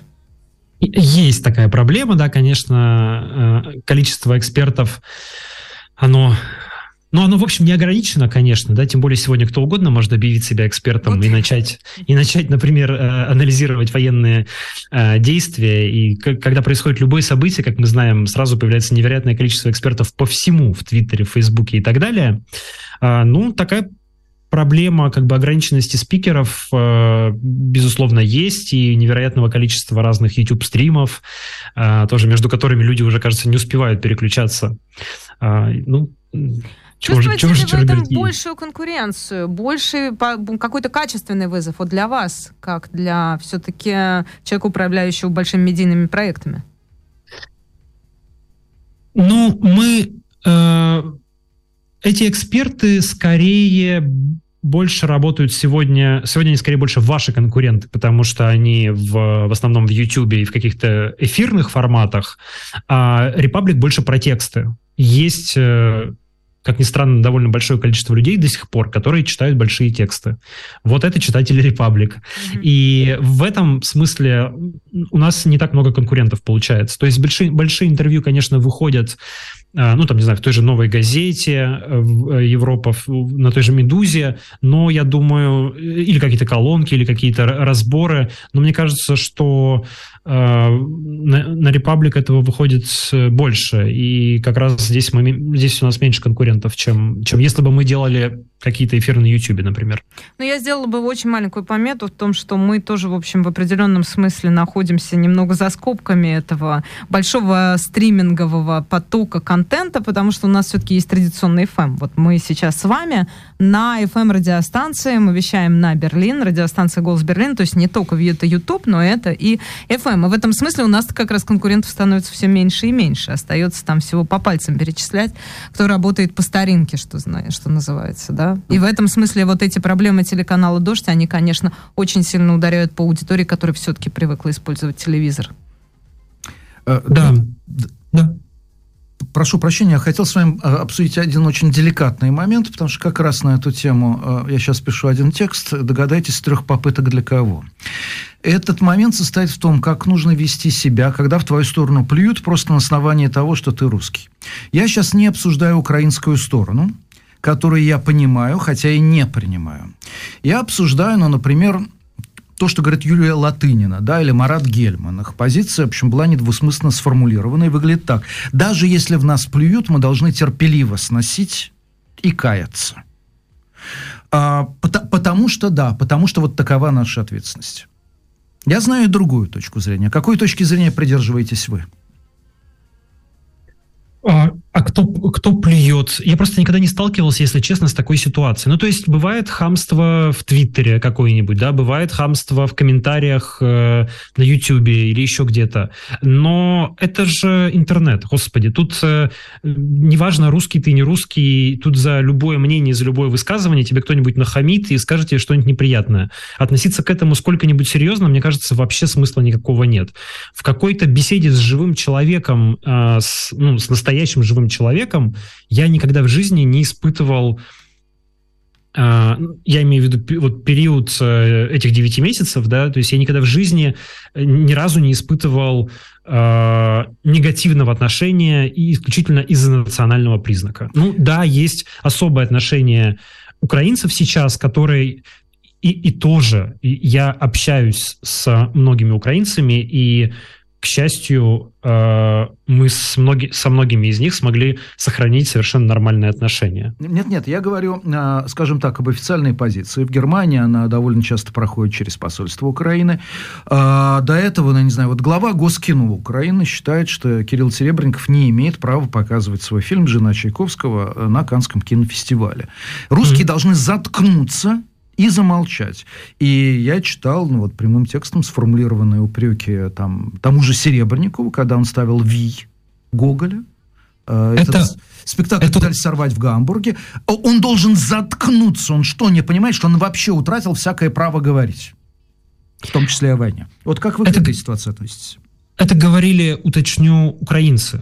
Правильно я понял? Ну, я боюсь, что если я сейчас скажу «да», это именно они говорили, я сейчас получу то же самое, что и Серебренников Нет, получил свой адрес. Да. Просто вы говорите про официальную позицию. Я еще раз говорю, то, что говорят какие-то люди в Твиттере э, или где-то еще, мне кажется, вообще не стоит принимать во внимание. Да? Если это официальная позиция, на нее можно как-то реагировать, но если это официальная украинская позиция, я правда предлагаю до окончания войны, до того момента, пока э, русские бомбы не перестанут падать на украинские города, а, ну, выносить за скобки любую украинскую критику и любые украинские выступления в отношении России. То есть, ну, а, если это же не украинскому посольству решать, будет э, Серебренников где-то в Германии что-то ставить или не будет. Да, это же германским властям решать. Нет, германские есть... власти не могут это решить. Это решать театру. Германские власти никак не могут повлиять на решение театра Талия. А, ну если... А, окей, окей, я просто не знаю, какой это театр и какой, какие отношения у него с государством. Да, никак. Значит... Здесь, здесь любой театр посылает к чертовой бабушке Зна... государство, даже если он является государственным театром. Прекрасно, замечательная страна. А, ну, ну прекра... Да, прекрасно. То есть, э, ну, тогда это вопрос отношений с театром. Да? Мне кажется, что здесь нужно просто выносить за скобки это отношение украинской стороны. Име... В смысле, ну вот вы правильно сказали, я, а, как вы сказали, понимаю, но не принимаю, да, или, ну, то есть мне кажется, что как раз э, принять можно все, то есть можно не соглашаться, но мы понимаем, что идет война, что огромное эмоциональное напряжение, э, и я лично к любой критике, которая к любому отношению, которое сегодня звучит с украинской стороны, привык относиться, ну, как бы со вздохом. Я не, э, я не скажу, что нужно каяться, да, как вы сказали, как говорит Латынина или э, кто там еще? Марат как, Гельман, кого, да. Да, Марат Гельман, кого назвали. У меня нет такого ощущения, что я должен э, каяться перед... Э, э, каждый раз, когда слышу со стороны представителя Украины что-то в адрес России, но я, безусловно, ощущаю часть ответственности как гражданин России за происходящее, и я понимаю, то эмоциональное состояние, то состояние, в котором сегодня находятся граждане Украины, то, что они испытывают. А, и я их, я могу им это я могу это понять. Я совершенно, я считаю, что пока война не закончилась, а, это нужно просто выслушать и идти дальше. То есть, если ставить, э, если хочется ставить в немецком театре спектакль, ставить в немецком театре спектакль. Если немецкая сторона говорит, что мы, ну, мы вот прислушались к этому и решили вас э, не пускать, ну, значит, это вопрос разговора с немецкой стороной. Это можно аргументировать, доказывать, объяснять, говорить, что не все русские виноваты, что есть разные русские и так далее. Мне просто кажется, сейчас не время обсуждать это с украинцами. Придет а... время когда-то восстанавливать отношения, строить новые связи, перезагружать как-то э, отношения наших народов, но это еще дело очень не ближнего времени. Э, Дмитрий, не кажется ли вам, что вы только что э, на наших глазах совершили ошибку, э, ошибку совершенно ментальную, связанную с тем, что вы исходите априори из того, что эта война продлится недолго. А мы вот с Машей Майерс все чаще сталкиваемся с мнением экспертов, Например, такого, как Павел Почему? А подождите, почему недолго? По-моему, Дмитрий только что сказал, что Нет, нет, нам дождемся конца войны. Дождемся конца войны, Нет, ну ты имеешь Дмитрий. в виду, что она еще всех нас переживет, Да, а мы все чаще здесь слышим в эфирах, что эта война может продлиться 10 лет и больше. Тогда тоже нужно ждать конца войны?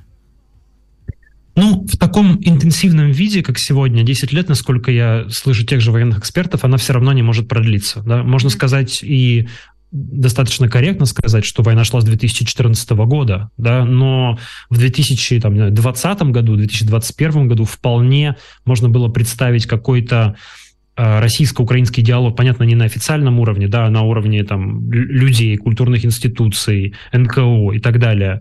А интенсивность войны была ниже.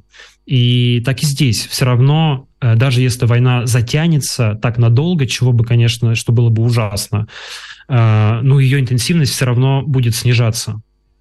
Дмитрий. А значит, и, и эмоциональный, как, как я надеюсь, эмоциональный накал а, тоже будет меняться. И вот когда мы увидим, что мы прошли какой-то самый тяжелый, самый э, острый этап, может быть, тогда появится возможность как-то попытаться поискать общий язык.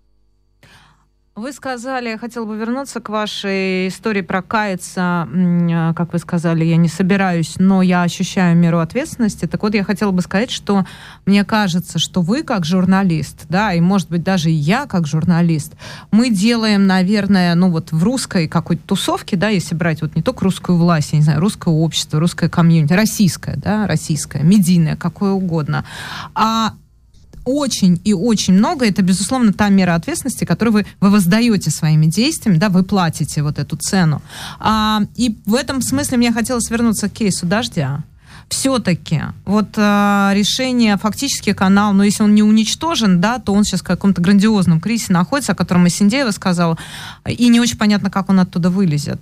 Вот то наказание, которое понес дождь, это как бы оно справедливо, на ваш взгляд? И как вот быть с той простой идеей, что самый антивоенный российский канал вот фактически может прекратить свое существование? А может быть и проект Губина Майерса, а может быть и а, медийные проекты Колезева, например. Мне кажется, что э, дождь понес несправедливое наказание, если мы говорим об отзыве лицензии. Мне кажется, что оно чрезмерно. При этом я понимаю балтийский контекст, я понимаю очень настороженное, мягко говоря, отношение к любым российским к любым представителям России, ну, вот таким институционализированным, да, каким-то в виде там СМИ или э, чего-то такого в, Бал- в странах Балтии вообще, учитывая травму советской оккупации, э, и в Латвии особенно, учитывая внутриполитическую ситуацию, работу настоящей российской пропаганды, не дождя, а настоящей российской пропаганды, и большое количество русскоговорящих в этой стране, которые воспринимаются как Э, ну, насколько я понимаю латвийскую ситуацию, как возможный объект э, российской пропаганды. Э, при этом мне кажется, что, конечно, дождем изначально была допущена ошибка в смысле выбора юрисдикции и в смысле попытки совместить две несовместимые сущности. Быть, с одной стороны, латвийским медиа, латвийским телеканалом, официально зарегистрированным а, и вещать на латвийскую аудиторию, в том числе по, по кабелю, и в то же время быть YouTube-каналом для россиян.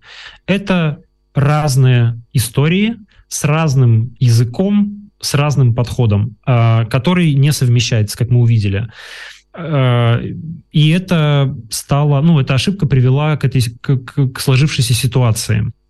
Еще раз скажу, что решение латвийского регулятора мне кажется чрезмерным. Но э, отличие Латвии от России в том, что в Латвии есть легитимная власть, легитимное правительство которое пришло к власти на выборах, оно отражает волю латвийского народа, мы можем это говорить, потому что выборы демократические, к ним нет претензий, да, значит, так решил латвийский народ. Ну, это его решение. Оно мне может нравиться, не нравиться, я могу его там осудить, призвать к чему-нибудь латвийский регулятор, и мы призвали, присоединяясь к заявлению «Медузы», но решать Латвии – это их дело.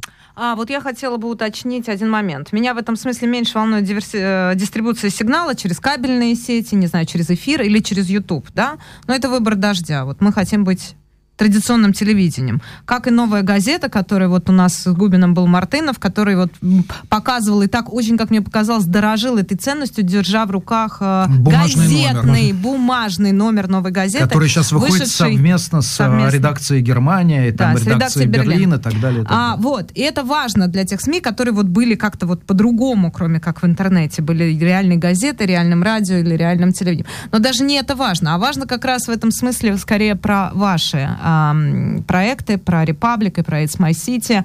Как у вас поменялась структура трафика? Как у вас поменялась аудитория? И как вам удается вот совмещать разные точки зрения и разные запросы от вашей аудитории? Она же тоже очень неоднородна, особенно сейчас. Или я ошибаюсь?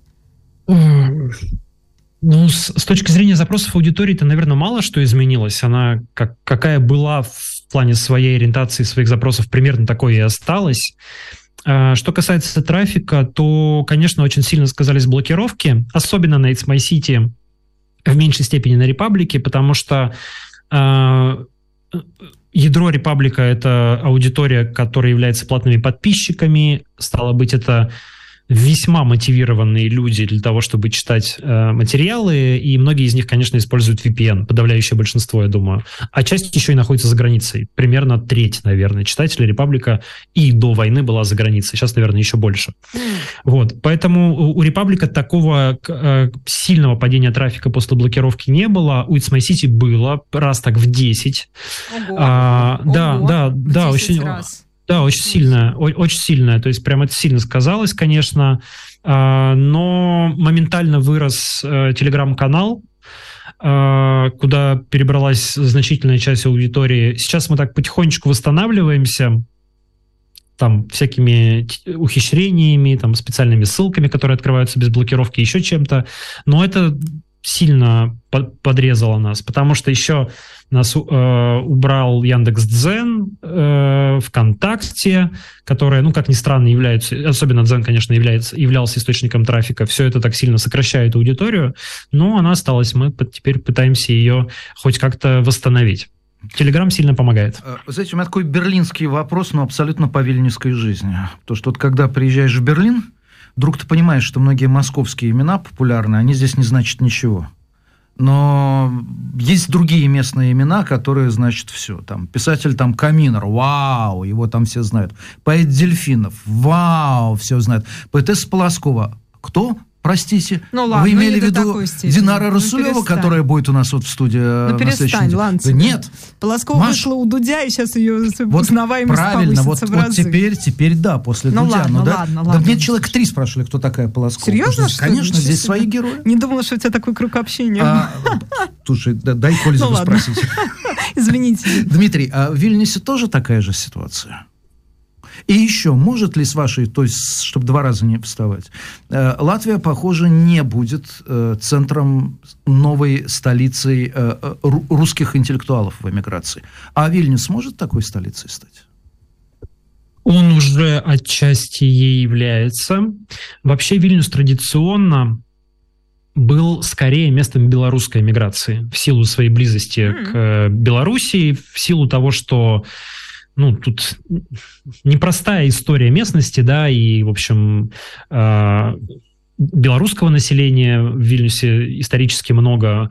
В общем, сюда, особенно после 2020 года, ехали многие, бежали от режима Лукашенко.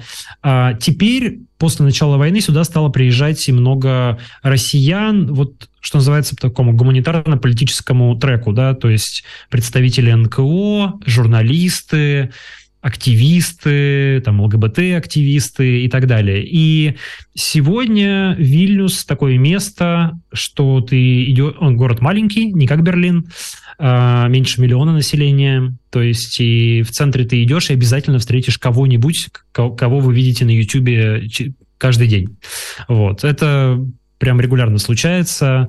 Здесь э, расквартированная, это не является секретом, поэтому спокойно про это говорю, э, часть структур Навального, ребята, которые делают э, медиа Ходорковского, там как много, много журналистов, коллег. Вот у нас есть, например, у нас есть тут бадминтонная секция. Ну, не секция, а чатик в Телеграме, где мы играем в бадминтон. Вот прийти поиграть в бадминтон, вы там тоже увидите весь цвет российского ютуба, что называется. Все с ракетками и с валанчиками. Поэтому в этом смысле Вильнюс такое место очень высокой концентрации uh, как вы сказали, э, российских интеллектуалов. Ну, да, наверное, можно и так сказать. Э, тогда у меня вопрос. Мэрия Вильнюса, правительство Литвы, понимает ли это и понимает ли ценность этого? Тут есть разные варианты ответа. Не понимает и не считает, не обращает внимания. Или да, обратил на это внимание, но ценностью не считает. Какой вариант ответа выбираете вы? Мне трудно сказать про ценность. Наверное, это лучше спрашивать у правительства Литвы. Но то, что, то, что привлечение сюда этих людей – это а, осознанный шаг это 100%. То есть, э, как вы знаете, сегодня не просто получить россиянину визу для въезда в Литву. И если какие-то россияне сюда приезжают, то это, скорее всего, не случайно. Значит, литовские власти сказали, мы этих людей хотим видеть у себя.